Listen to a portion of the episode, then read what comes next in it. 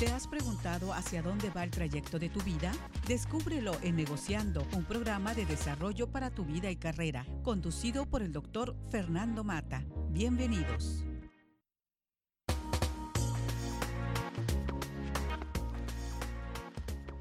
Muy buenas tardes a todos ustedes. Bienvenidos a este su programa Negociando. Me acompaña Raúl Colosio. Raúl, muy buenas tardes. Gracias por estar aquí. Gracias, Fernando. Buenas tardes a todos los que nos escuchan. Raúl, el tema de hoy lo quiero ya, es para ayer, sufrimiento e insatisfacciones.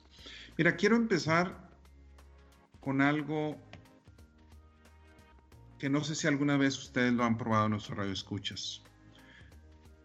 Tómense el atrevimiento en alguna ocasión en un semáforo que esté en rojo, cuando cambian verde, no empezar a acelerar sino quedar separados.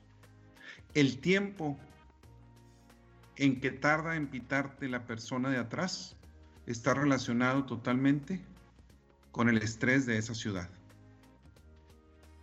Ese es, y, es, y es una realidad. Lo quiero para allá, quieren que lleguemos a tiempo, etc. En una ocasión, eh, en la mañana, venía saliendo de un hospital, yo trasladando a un amigo que lo acaban de operar y tenía que ir despacio por las molestias que él podía sufrir. Me iban pitando todo el mundo, haciendo señas obscenas y todo eso. Y la reflexión ahí platicando con mi amigo es cómo estamos acostumbrados sin saber por qué voy despacio. Lógicamente no iba en un carril de alta velocidad ni nada por el estilo, pero a final de cuentas el estrés de las ciudades está reflejado en nuestra manera de vida, en nuestro estilo de vida. Lo quiero para allá, es para ayer. Vivimos en una sociedad donde no cultivamos la paciencia. Y esa es una de las cosas que más afecta y nos afecta en muchísimas cosas, Raúl. Claro, eh, todos los días hay situaciones que nos impacientan, que nos generan estrés y que eh, nos afecta a nosotros en lo personal y por consecuencia afectamos a los que nos rodean porque nos ven impacientes, nos ven estresados, nos ven molestos y eso se refleja en la gente a nuestro alrededor. Fíjate, la vida a final de cuentas no debería ser, no debería consistir en ir veloces, en ir rápido. Simplemente vámonos muchos años atrás, donde podía un niño caminar por las calles para trasladarse de un lugar a otro, como a mí me pasó, como le pasó a mis hermanos, ¿sí? en una ciudad como Delicia, Chihuahua. Una ciudad donde podías caminar tranquilamente, donde a edad muy temprana no tenías que preocuparte del tráfico porque la gente te respetaba. Ahorita no. Ahorita realmente no hay respeto. Eh, hay un problema de vialidad tremendo y se refleja en el estrés, se refleja en la rapidez de la vida a final de cuentas, nosotros generamos ese estrés, nosotros generamos la ansiedad, las insatisfacciones, la desesperación y no sabemos esperar. No hemos cultivado eso y no lo cultivamos en nuestros hijos, en nuestros jóvenes y es algo que vamos generando tremendamente impactos en nuestra sociedad. Simplemente, Raúl, eh, tú estás muy joven, pero a mí me tocó lo que eran los programas computacionales con tarjetas. Y había que perforar dichas tarjetas, si programar, ir a que las perforaran. Hacías un programa y un programa era simplemente a lo mejor para sumar, para sacar la raíz cuadrada, cualquier cosa donde podías aplicar el conocimiento para poder programar. Algunas veces las máquinas se descomponían, había que esperar, a veces a las 2, 3 de la mañana andabas llevando las tarjetas, etcétera, etcétera. Ahorita, si mi internet falla, en dos segundos ya estoy molesto. Esta compañía, etcétera, echándole la culpa a todo el mundo. Así es la vida. Así nos hemos acostumbrado. Si alguien no contesta el celular, ya, ¿por qué no contesta? Si yo necesito. Y caemos en ese tremendo error, tremendo error de rapidez, tremendo error de sufrimiento e insatisfacciones que nosotros mismos generamos. Y ahora habrá que preguntarnos por qué nos impacientamos tanto, de dónde, cómo es que nos hemos programado con el paso del tiempo a, ser, a querer ser más rápidos y, y, analizar si realmente eso va a resolver el, problema per se o, la situación en particular. Yo, por ejemplo, ahorita que dices tú de, de, Chihuahua, yo que soy de Mazatlán, Eh, yo llegué a los 18 años aquí a Monterrey y desde entonces he estado por acá y por aquí, por allá, pero ya no regresé a Mazatlán, a vivir me refiero. Entonces, la vida acelerada que tiene Monterrey es muy diferente y está muy por encima que la que tenemos en Mazatlán o, la que tiene la gente en Mazatlán. Cuando voy de vacaciones a Mazatlán y ya hace varios años que no ando por allá, llego y pues veo que la gente va a 30 kilómetros por hora en el malecón, paseando, disfrutando del atardecer, escuchando la música, viendo la gente caminar. Cuando aquí en cualquier avenida de Monterrey vas a 80 kilómetros por hora, si bien te va. Entonces, esta desesperación de ver a la gente a mis ojos, con esta costumbre que tengo al día de hoy, la veo con lentitud, veo que se mueven lentamente y no es que estén mal ellos, es, que esta desesperación eh, la causa el ritmo de vida que llevas día con día, con día con día. Fíjate, aquí a final de cuentas hablamos, hay un arte y ese arte es el arte de la paciencia. Y el arte de la paciencia sirve para silenciar nuestra mente. Esa es una parte bien importante. A final de cuentas es un arte el saber esperar. Es un arte el respetar los tiempos. Es un arte, a final de cuentas, que necesitamos cultivar. Vámonos a gente de poder. Un gobernador, un político de alto nivel, etcétera, etcétera. Hay una costumbre por muchísimo tiempo, ahorita por la pandemia puede ser diferente, un poco, pero por muchísimo tiempo hacer esperar. Hacer esperar. O sea, eres invitado a cualquier toma de protesta, a un evento, etcétera, etcétera, y puedes esperar no cinco minutos, ni diez minutos, media hora, una hora, dos horas, se atrasó. ¿Por qué? Porque esa persona, él o ella, de alguna manera están acostumbrados a que se les rinde pleitesía. Y eso es una realidad. Y el tiempo de los demás no importa. Y es una de las partes, sí, hay que saber esperar, pero todo también con respeto, que es una de las partes muy importantes. Entonces hablamos de un arte de una paciencia que es importante. Ahora, muchas cosas las generamos urgentes. Las mencionamos que son urgentes cuando no lo son. O provocamos que sean urgentes. Y entonces sí, la prisa es, lo quiero para allá también el cliente es el rey, lo que se dice en los negocios, sí, sí es cierto, pero también al cliente hay que hacerle ver que tiene que saber esperar. ¿sí? Y eso es una de las cosas que yo he aprendido muchísimo a mis hijos, Raúl. Es una de las cosas, yo ahorita doy un, una anécdota sobre mi hijo Fernando, Fernando Arián relacionado con esto y Karina también me lo hacen ver por qué las cosas para allá, porque yo mismo caigo en ese problema.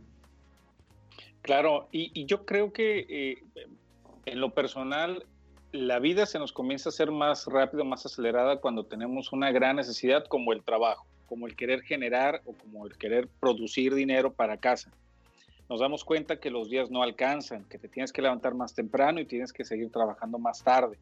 Entonces, nosotros mismos nos programamos esta, esta velocidad de trabajo y el cliente te dice, ¿cuándo me lo puedes tener? No, pues te lo puedo tener en siete días. Híjole, me gustaría que fuera antes. Porque también caemos en, esta, en este error de querer eh, siempre dar fechas eh, más próximas, pensando en que tienes un margen de error por si se tarda dos, tres días más. Entonces, todo el tiempo estamos queriendo satisfacer al cliente, satisfacer al negocio, satisfacer eh, la generación de ingresos y malamente no nos detenemos a apreciar lo que está sucediendo alrededor y queremos que la gente actúe igual que nosotros.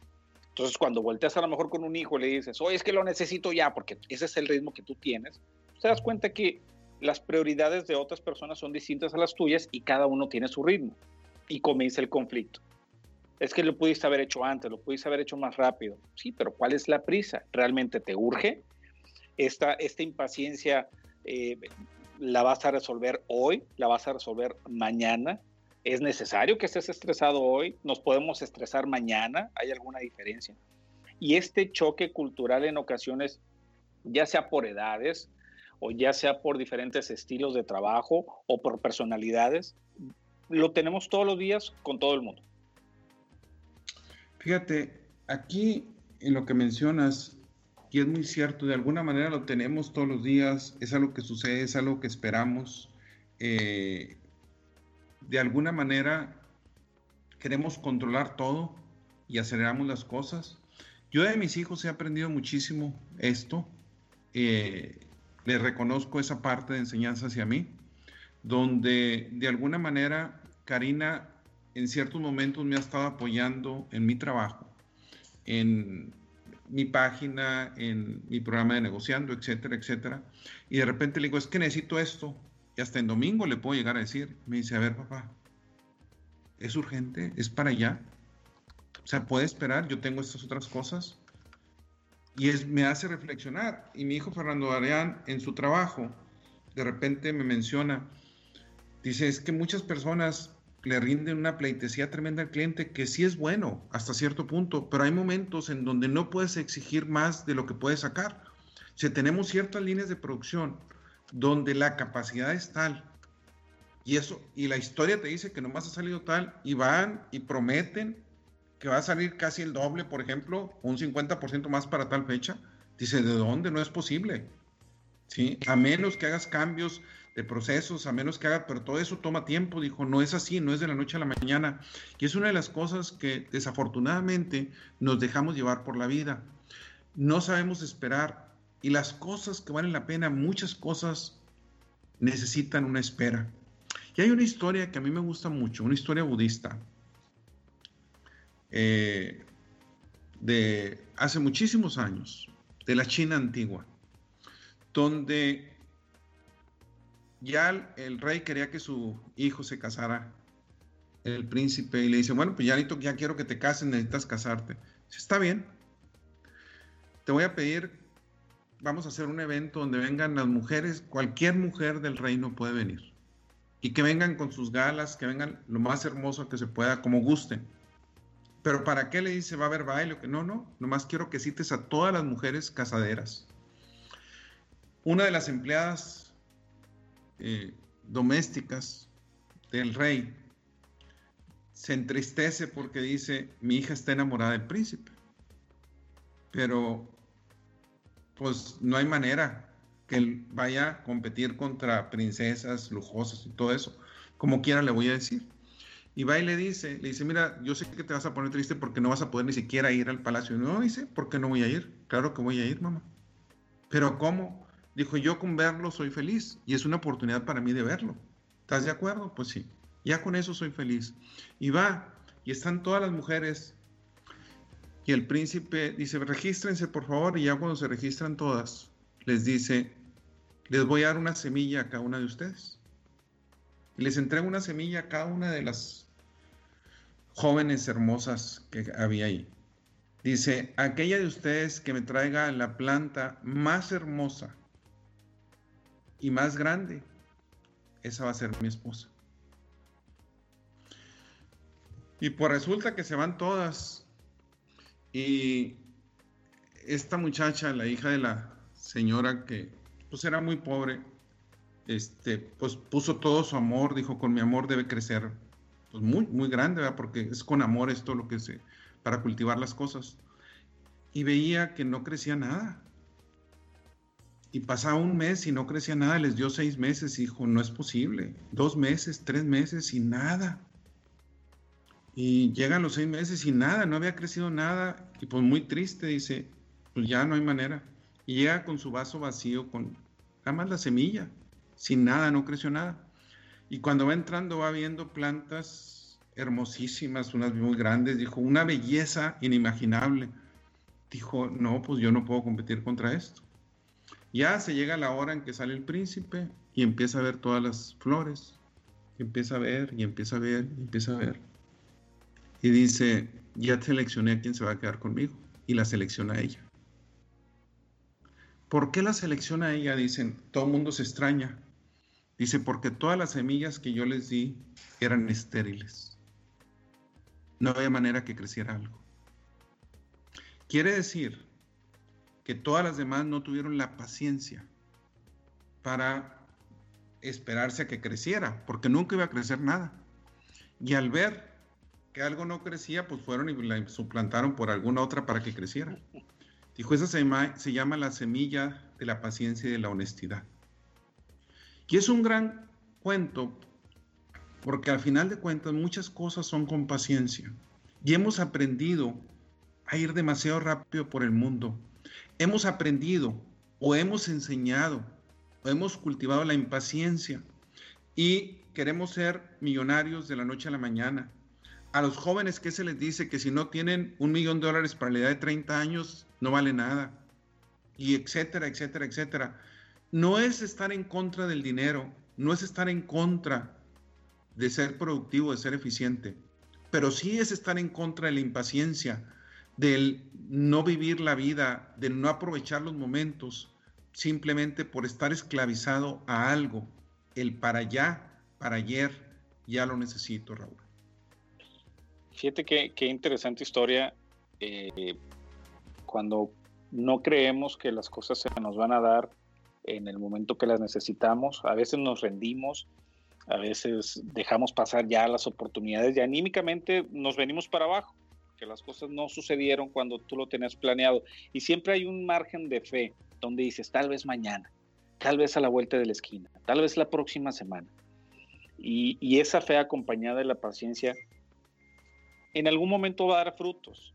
Tal vez no en el momento que lo esperabas, pero el día que llegue lo vamos a disfrutar de tal manera que, vamos a ser recompensados eh, de, sobremanera, porque no solamente eh, la, actividad o el hecho de que nos haya llegado un buen negocio, que se haya por fin cerrado un, trato con, con, alguien o porque por fin se ha llegado la fecha en que puedas ver a un familiar, sino, sino que seremos recompensados también de manera personal y es algo que debemos, yo creo, en lo personal que debemos de, de hacer constantemente es reconocernos a nosotros mismos cuando tenemos un logro de este tipo. Decirnos, oye Raúl, aguantaste, Raúl, mira que las cosas se dieron y vaya que fue difícil, porque nosotros mismos al motivarnos, al reconocernos nuestra paciencia, la habilidad de, de esperar, la habilidad de hacer las cosas bien, nos va a motivar para el siguiente proyecto, para el siguiente escalón, para la siguiente visita, para el siguiente trato, porque así es la vida la vida constantemente nos está trayendo cosas nuevas y distintas. Y el, el, eh, en ocasiones nos rendimos y somos tan severos con nosotros mismos porque crees que las cosas no se dan por ti y en ocasiones pues son las circunstancias, es el mundo, el mundo así es y a veces se da y a veces no se da, pero como dice, eh, como dice por ahí este no se trata de lo que te sucede, sino cómo reaccionas a lo que, a, lo que te sucede, a lo que pasa. Y ahí yo creo que tiene mucho que ver eh, la paciencia con las cosas que suceden, sino, sino también la paciencia que, tenemos, que nos tenemos a nosotros mismos. Cuando nos hablamos a nosotros mismos, cuando queremos correr y a ti mismo te dices, oye, pero calma, respira, hoy date el momento, hoy puedes sentarte y descansar, hoy puedes eh, disfrutar lo que tienes alrededor. Mañana seguimos, mañana seguimos corriendo y mañana seguimos trabajando y mañana te vuelves a levantar temprano, pero hoy disfruta los frutos, porque si no pasan y pasados los años te das cuenta que nunca disfrutaste o a los hijos o nunca disfrutaste pues el dinero que hiciste o nunca disfrutaste a las amistades o nunca disfrutaste tu casa o el momento. Entonces, yo creo que aquí el, tema de la paciencia y la recompensa que te da el saber ser paciente, no tenemos que dejarla solamente en manos de la vida, sino también en nosotros mismos, sabernos motivar en lo personal. La motivación, la automotivación es muy importante como la mencionas. El saber esperar para mí es como un escudo. Es algo que me protege. ¿De qué me protege el saber esperar? Me protege de lo que viene siendo la cultura de la inmediatez, la cultura de todo para allá. Me protege contra las adversidades. Las adversidades van a pasar. El tiempo lo cura todo, pero hay que saber esperar. Me protege contra la impulsividad. Me protege contra muchas trampas de la vida. Y son cosas que suceden, son cosas que no podemos controlar y que necesito saber esperar por el momento, por el tiempo adecuado. No es fácil, o sea, no es fácil, claro, para nadie es fácil. Para nadie es fácil, más cuando hay sufrimiento, etcétera, y cuando hay dolor fuerte, pero hay que saber esperar, trabajando. Aquí la manera como yo lo veo, Raúl, es el hecho de que se vale saber esperar, se vale cultivar la espera, la paciencia, pero al mismo tiempo me debo estar moviendo. Se debo aprender a fluir. En otras palabras, no es, no es para que me caiga el manjar del cielo, no es para que alguien me toque a la puerta y van a llegar las cosas buenas a mi vida. No, se vale saber esperar, pero también se vale ocuparse, se vale trabajar en uno mismo, se vale fluir, se vale realizar actividades que te lleven en camino hacia lo que quieres que se logre o hacia algunos sueños que tú tienes mientras esperas a lo mejor otros que no puedes hacer nada por el momento. Ahorita es un momento de reflexión tremendo. Hay un gran libro de Thomas Friedman, que es muy conocido, ganador de tres Pulitzer Prizes, este, del New York Times, periodista, etcétera. Tiene muchísimos libros. Uno de los más conocidos es El mundo es, el mundo es plano. Y hay uno reciente de él, en el último par de años, que se llama Gracias por llegar tarde. Thank you for being late. Y le pone él ese título, a mí me tocó oír dos veces su conferencia, una en la Universidad Autónoma de Guadalajara y otra en, en Mexicali. Eh, y en este caso, lo que él menciona es que en una ocasión llegan unas personas bastante tarde a su desayuno y disculpándose y todo eso. Y es costumbre, dice, que lleguen las personas tarde. Y entonces aprendí a que en lugar de molestarme, porque llegaban tarde, sino a darles las gracias porque llegaban tarde. ¿Sí? En el CETIS también nos dio, en, Mexicali fue la otra universidad donde nos dio la plática, donde me tocó asistir. Y realmente es interesante. Dice, mientras las demás personas iban a llegar tarde, me puse a reflexionar, que muchas veces no tenemos tiempo de reflexionar, de meditar. Y me puse hasta cierto punto a espiar un poco a los demás qué estaban haciendo y se aprende mucho simplemente de observar y de reflexionar.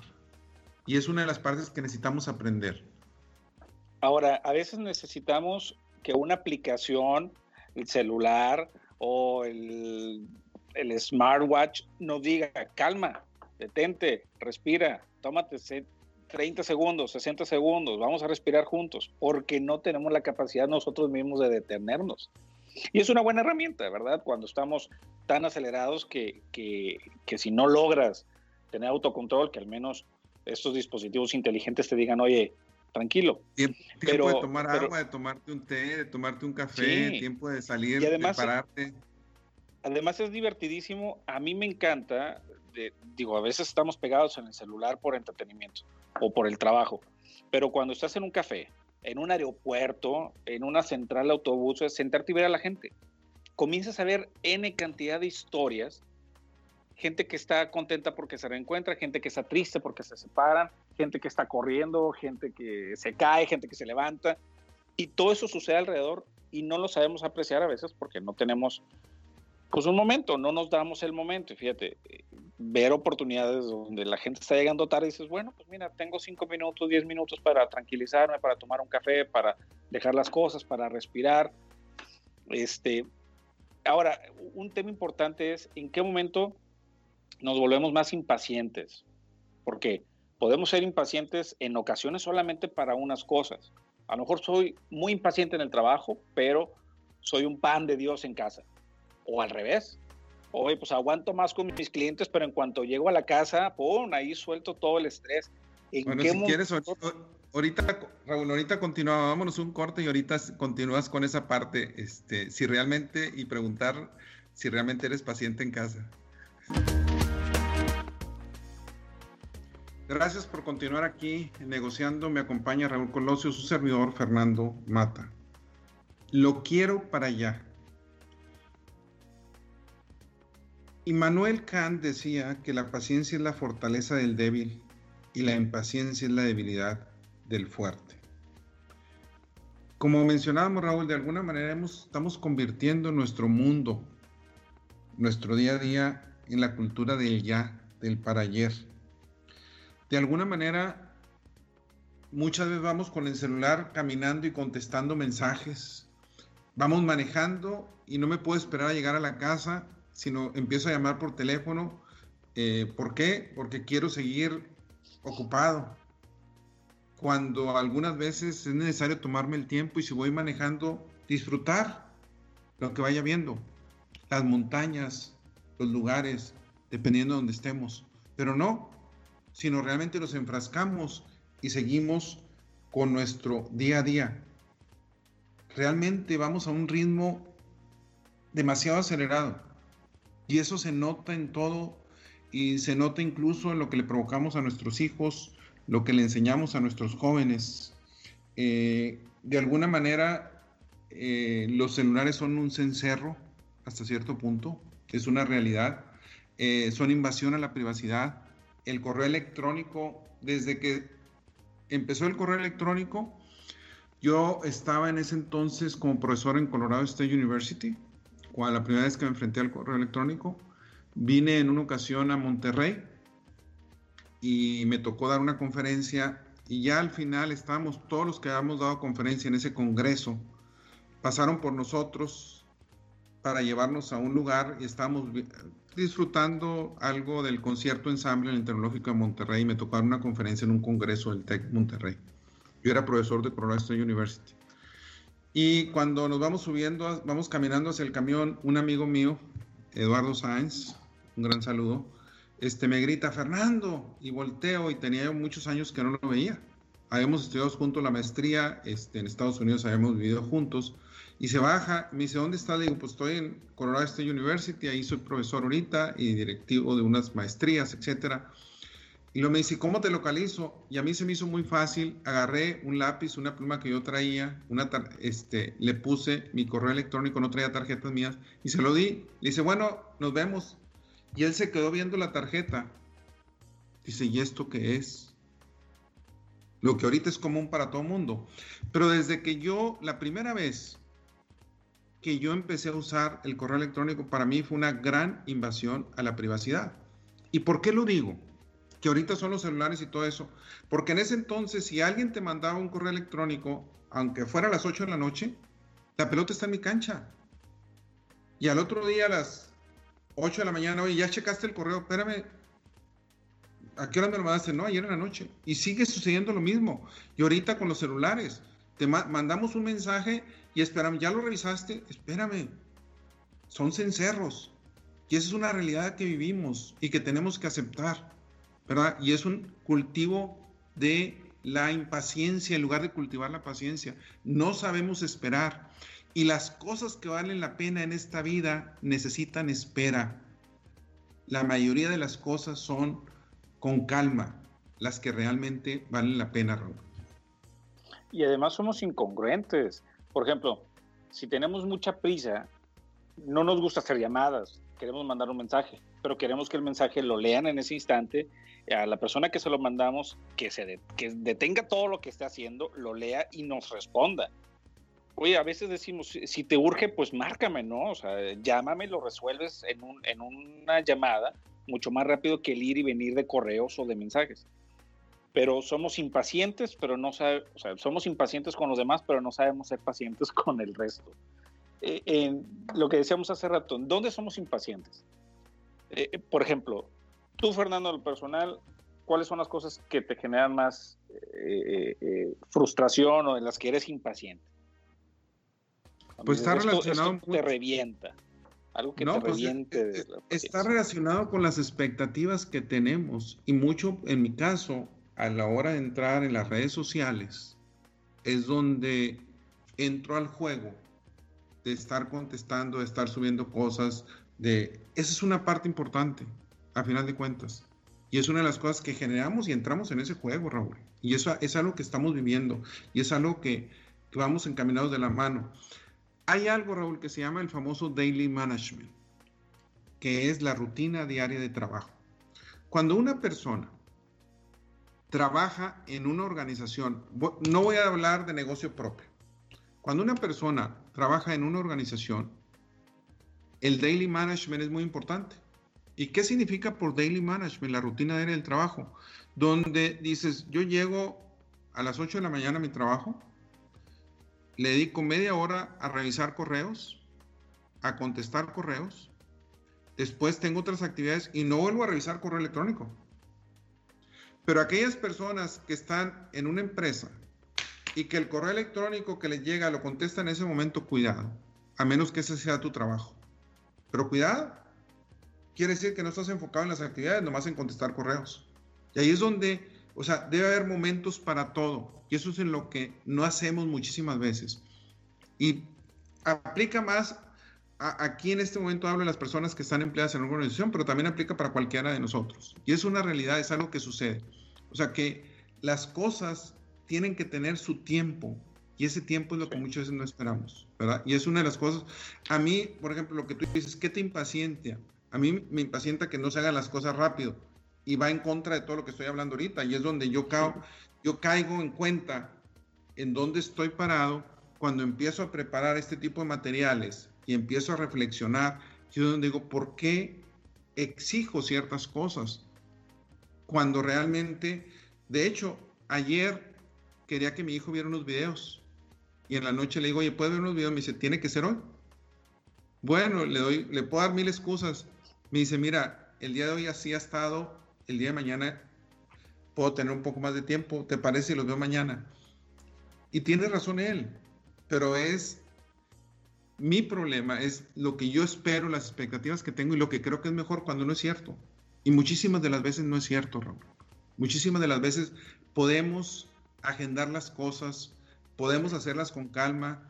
Eh, no tengo por qué quedarme en la noche trabajando hasta las 8 de la noche. Eso no es cierto. O sea, nosotros generamos eso.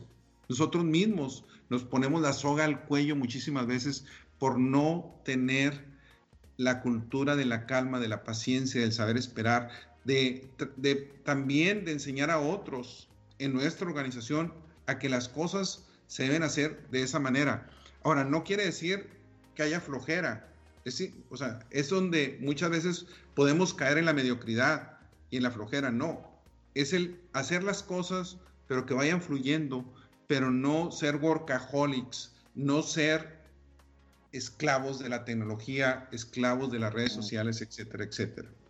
Claro, y es que lo que decías tú, el daily management, necesitamos ser organizados. A veces yo creo, en lo personal, que la impaciencia viene ligada a la desorganización, porque se te acaba el día y no hiciste lo que tenías pensado hacer o nunca planeaste los objetivos del día y al final a las 8, 9, 10, 11 de la noche quieres terminar pendientes que no hiciste durante el día. A lo mejor tu hijo te dice, oye papá, pues puedo ver los videos, pero los veo mañana porque ahorita ya me toca el momento de descansar, de reflexión. O a veces nosotros mismos llegas a casa y te pones a trabajar a las 10, 11 de la noche porque dice, ya se durmieron los niños, ya terminé de cenar, ahora sí me puedo dar un momento para trabajar. Oye, ¿en qué momento descansas? ¿En qué momento recuperas la pila?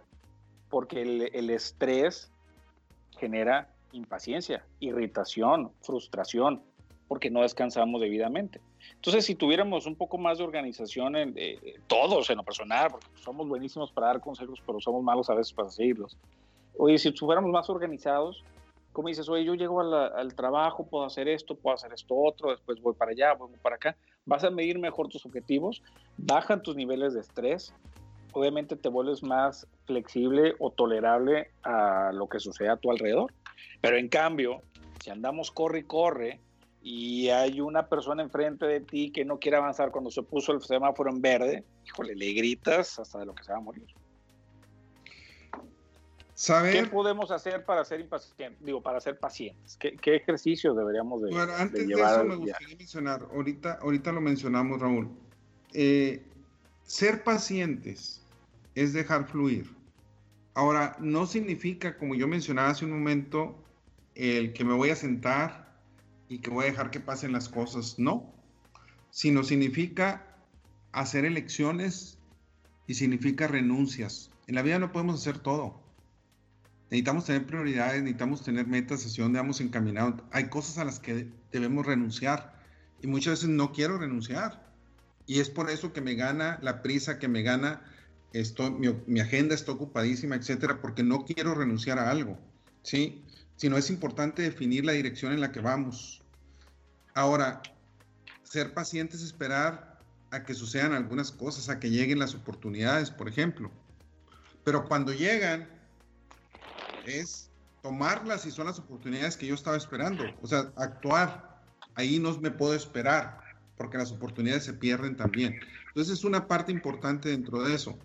Ahora, la pregunta que tú haces, ¿qué podemos hacer realmente para ser pacientes? ¿Qué le dirías tú a nuestros radioescuchas? Híjole, este, yo creo que ver, ver, ver más allá del, del, hoy. ¿Para qué nos va a servir? Primero, ¿por qué quiere? Ok, quiero ser paciente y quiero saber cómo puedo ser paciente. Pero ¿para qué? Hay que motivarnos. ¿Para qué quiere ser paciente? Pues para tener mejor salud, para tener una mejor relación con mis hijos, con mi familia, con mi esposa, con mi esposo, porque quiero ser más productivo en los negocios. Y una vez que tenemos visualizado los logros que queremos tener, pues ir sumando esta estructura o este camino, ahora sí, de paciencia. Yo creo que organización, yo creo que motivación diaria, o sea, darnos premios a nosotros mismos. Una vez que logre este objetivo, me voy a recompensar este, de esta forma, me voy a motivar de esta forma y eh, llevarlo paso a paso, porque eh, la vida no, no, es una carrera, ¿no? Es, es, es, llevarla con calma. Saber que las cosas van a llegar, tener fe. Mira, Raúl. Y hacer hábitos. Una de, uno de los programas que yo tuve anteriormente fue, anteriormente fue rumiación, eh, dándole vuelta a nuestro pensamiento cada rato. Una de las cosas que más afecta cuando hablamos de la impaciencia tiene que ver con el diálogo interno. Entonces, lo primero que tengo que hacer es cuestionar mi diálogo interno.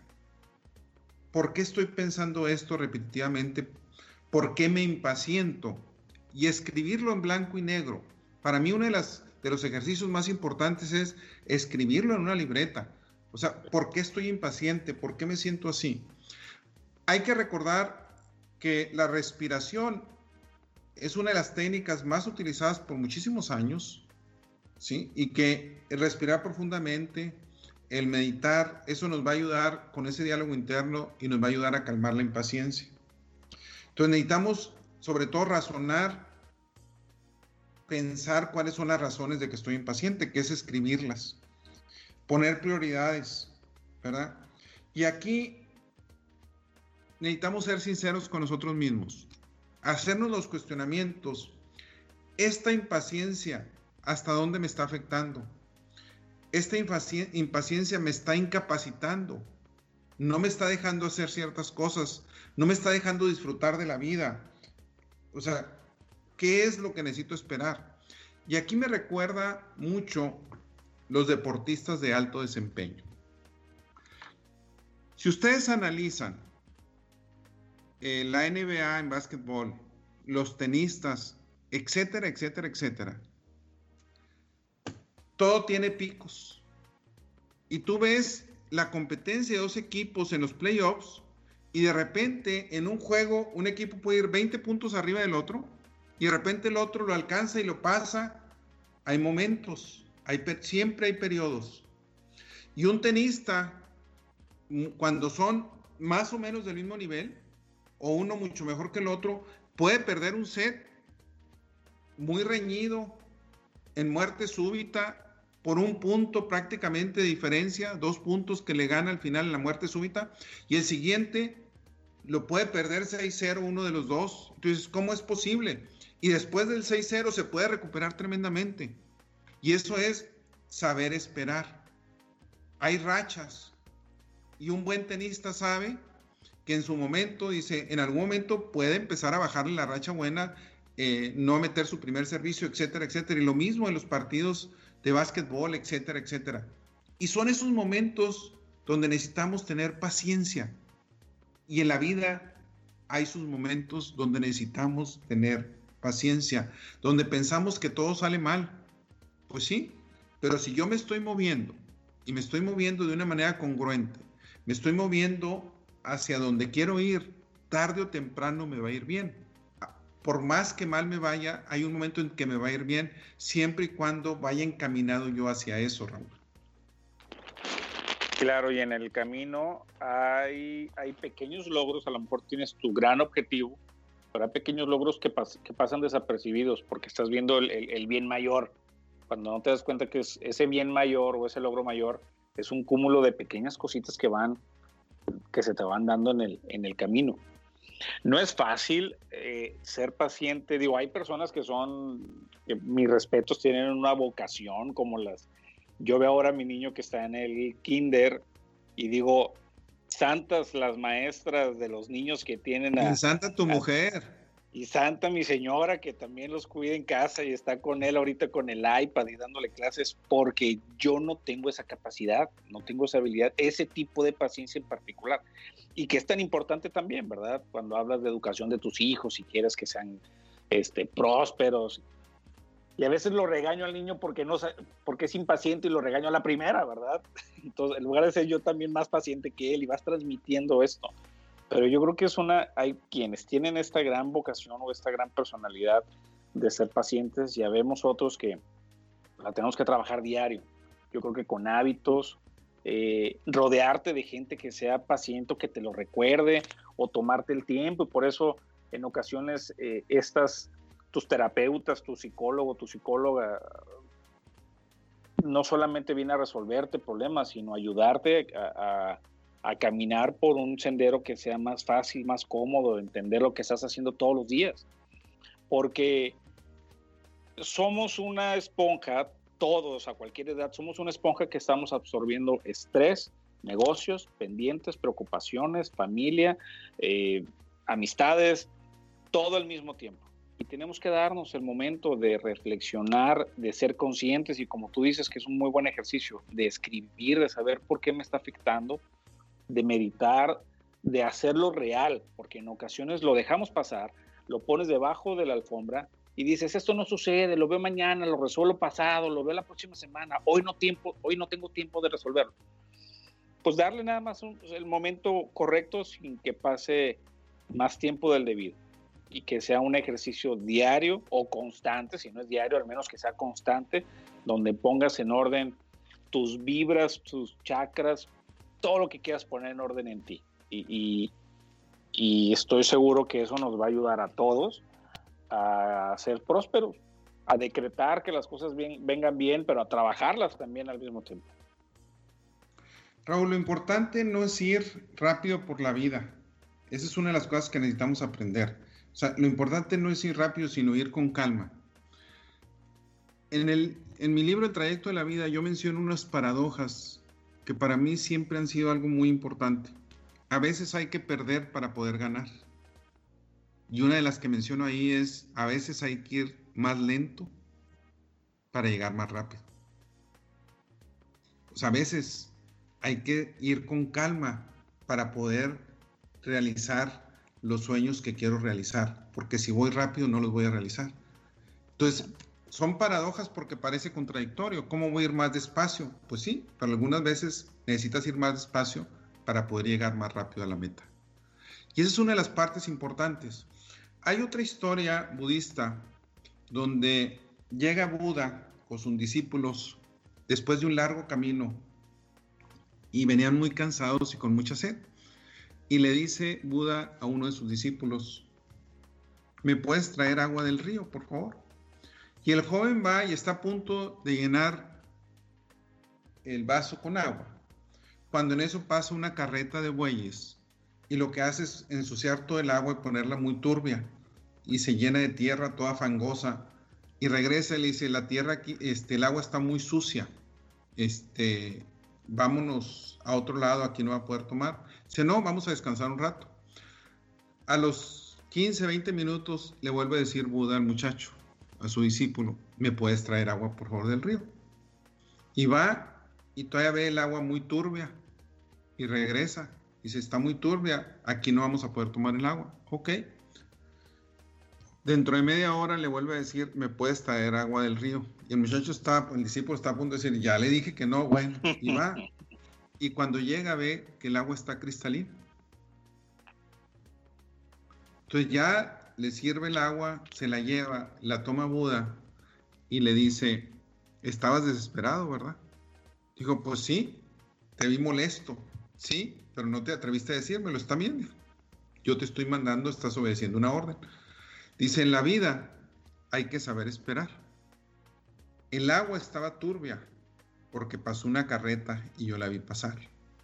Pero sabía que tarde o temprano las aguas se asientan, el lodo se va a asientar hacia abajo y el agua va a volver a estar cristalina. Y así es la vida.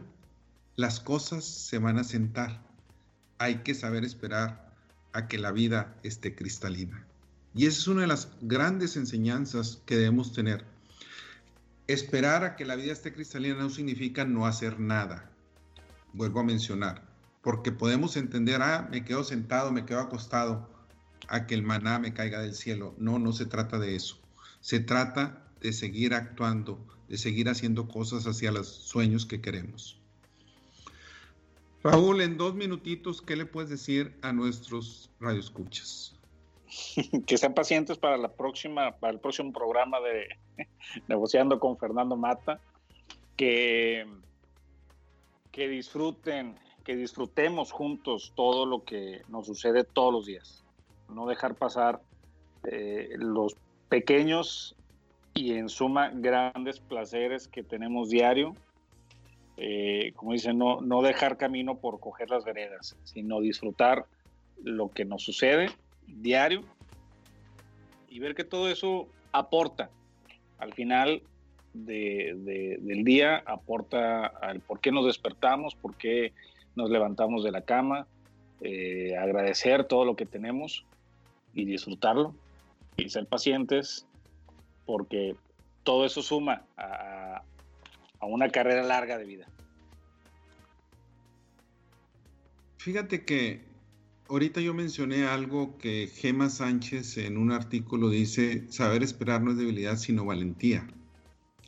Eh, George Savile dice, un hombre que es un maestro de la paciencia es maestro de todo lo demás. Necesitamos esperar a que las semillas crezcan. Necesitamos esperar a que los sentimientos aparezcan. Necesitamos esperar algunas veces a tener más información, algunas veces a que los hechos nos manden señales. Y aquí está muy relacionado con lo que yo he cubierto en otros programas, Raúl, donde todo tiene su tiempo, su ritmo, todo pasa cuando tiene que pasar.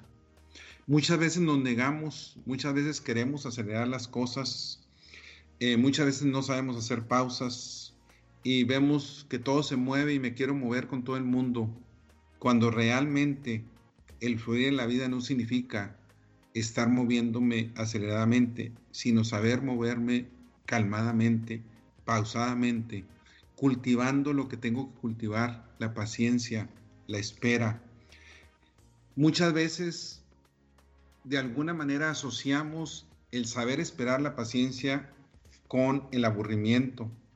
Pero realmente, si sé esperar, moviéndome, fluyendo, no tiene por qué haber aburrimiento en la vida. A final de cuentas, es un tiempo donde las cosas van a germinar, donde esa semilla debe germinar. Entonces, necesitamos aprender eso. Necesitamos cultivarlo y sobre todo los que tenemos contacto con los jóvenes, los que tienen hijos como tú, pequeños, realmente es importante enseñarlos a cultivar la paciencia, que es una de las virtudes más poderosas que puede tener el ser humano y que muchas veces lo desdeñamos de alguna manera porque nos dejamos llevar por el día a día, nos, nos dejamos llevar por lo que los demás opinan, por el aceleramiento, cuando realmente debemos aprender a cultivar la calma. Pues gracias Raúl por haber estado aquí, gracias a ustedes por habernos escuchado. Los invitamos a continuar con nuestra programación. Tengan ustedes muy buenas tardes.